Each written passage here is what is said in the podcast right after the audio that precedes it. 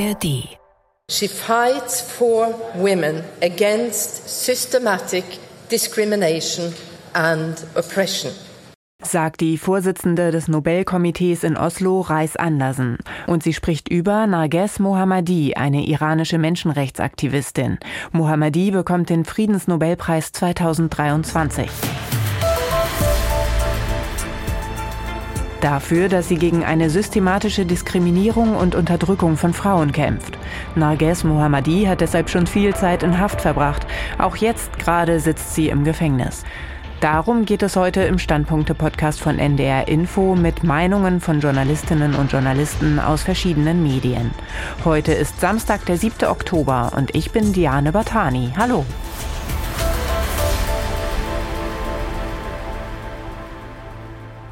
Wir haben mit der deutsch-iranischen Journalistin Gilda Sahebi gesprochen. Nach ihren Worten stärkt die Entscheidung des Nobelkomitees Regimekritikern den Rücken, auch wenn die Regierungsvertreter sich deshalb nicht ändern werden. Die werden bis zum letzten Atemzug werden sie töten, weil sie kein anderes Mittel der Politik haben. Das ist alles, was sie kennen. Und äh, sie wollen sich, koste es, was es wolle, an der Macht halten und Gewalt ist deren einziges, einzige Art.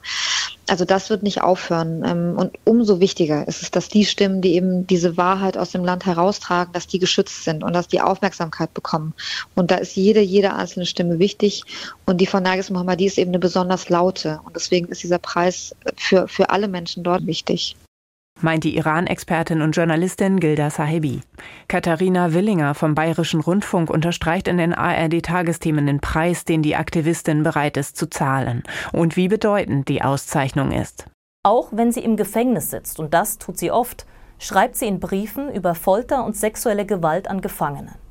Dass ihr Kampf nun durch den Friedensnobelpreis anerkannt wird, genau 20 Jahre nachdem ihre Landsfrau und ihr eigenes Vorbild Shirin Ebadi diesen Preis bekam, ein Jahr nachdem der Slogan San Sendegi Ozadi, Frau Leben Freiheit, begann durch die Straßen des Irans zu hallen, das ist ein historischer Tag für die Frauenrechtsbewegung im Iran. Im Netz schreiben Iranerinnen aber auch, hoffentlich ist unser Kampf morgen nicht wieder vergessen. Meint Katharina Willinger in den ARD-Tagesthemen. Der Kölner Stadtanzeiger ist der Ansicht, dass der Preis auch Regimegegnerinnen und Gegnern in anderen Staaten Mut machen kann. Fällt dem Iran im weltweiten Kräftemessen zwischen Diktatur und Demokratien eines Tages vielleicht sogar eine Schlüsselrolle zu? Für freiheitsliebende Menschen rund um den Globus jedenfalls waren die Demonstrationen von Hunderttausenden Iranerinnen und Iranern das wichtigste politische Hoffnungszeichen der vergangenen Jahre. Als Zeichen sieht auch die Taz den diesjährigen Friedensnobelpreis, aber für westliche Staaten. Die UN-Generalversammlung im September war eine Zusammenkunft der Schande. Iranischstämmige Journalistinnen wurden von Regimetreuen bedroht, westliche Politikerinnen, die so gern von Menschenrechten sprechen, ließen sich händeschüttelnd mit den Schlechtern aus Teheran abbilden, was von iranischen Staatsmedien genüsslich propagandistisch genutzt wurde. Der Nobelpreis sollte auch ein Signal an westliche Politikerinnen sein. Ihr steht auf der falschen Seite. Der Tagesspiegel denkt kopfschüttelnd über die Worte der Komiteevorsitzenden nach. Sie hoffe, dass die iranischen Behörden Mohammadi entlassen, damit sie die Auszeichnung entgegennehmen könne. Man muss kein Zyniker sein, um sich zu fragen, ob es nicht wahrscheinlicher ist, dass der Preis für eine Inhaftierte dem Teheraner Regime wie eine Provokation vorkommt und es seine Wut darüber an Nages Mohammadi auslassen wird dass es sich vielleicht sogar freut über diese unverhoffte Gelegenheit, der ganzen Welt mit wenig Mühe, aber großer Wirkung zu demonstrieren, wie wenig es von ihr hält. Und so machen die Gewinnerverkündung und die naive Einlassung der Komiteechefin in diesem Jahr vielleicht so deutlich wie selten zuvor, dass die Nobelpreise zwar als Weltereignisse verstanden werden, dass sie das aber vor allem in der Theorie sind. In der Praxis sind sie eher Zusammentreffen von kleinen skandinavisch geprägten Juryclustern mit dem diversen Rest der Welt. Und so entsprechen die Gewinner oft dem Blick, dem Denken, den Traditionen des globalen Nordens. An diesem Wochenende geht es auch um Gewinner und um ein Signal, aber ein innenpolitisches. Die Landtagswahlen in Bayern und Hessen stehen an und auch das beschäftigt viele Kommentatoren in der Medienlandschaft. Die neue Osnabrücker Zeitung rechnet damit, dass es ungemütlich wird. Der Unmut in der Bevölkerung über Heizungsgesetz, irreguläre Migration, Gendervorgaben, wirtschaftlichen Abschwung und Klimakleber ist so groß, dass FDP-Chef Lindner in Hessen und Bayern womöglich erleben muss, was bei der nächsten Bundestagswahl der FDP droht, wenn die Ampel nicht aufhört, Politik gegen den mehrheitlichen Willen der Bevölkerung zu machen.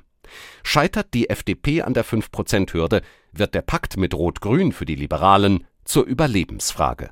Die Rhein-Neckar-Zeitung aus Heidelberg spricht von einem Mittel gegen Rechtsextremisten und Demokratiefeinde im Parlament, und zwar wählen gehen. Je mehr Menschen sich in Bayern und Hessen an diesem Sonntag zum Urnengang aufraffen, desto geringer fällt der Stimmenanteil für die AfD aus.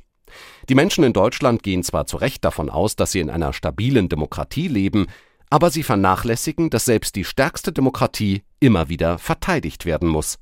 Am Wahltag. Und damit enden die NDR-Info-Standpunkte für heute.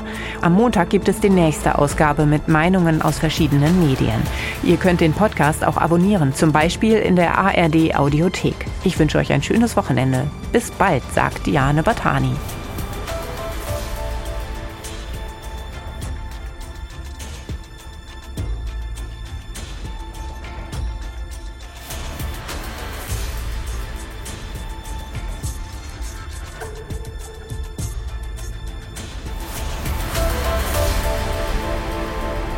Ein Podcast von NDR Info.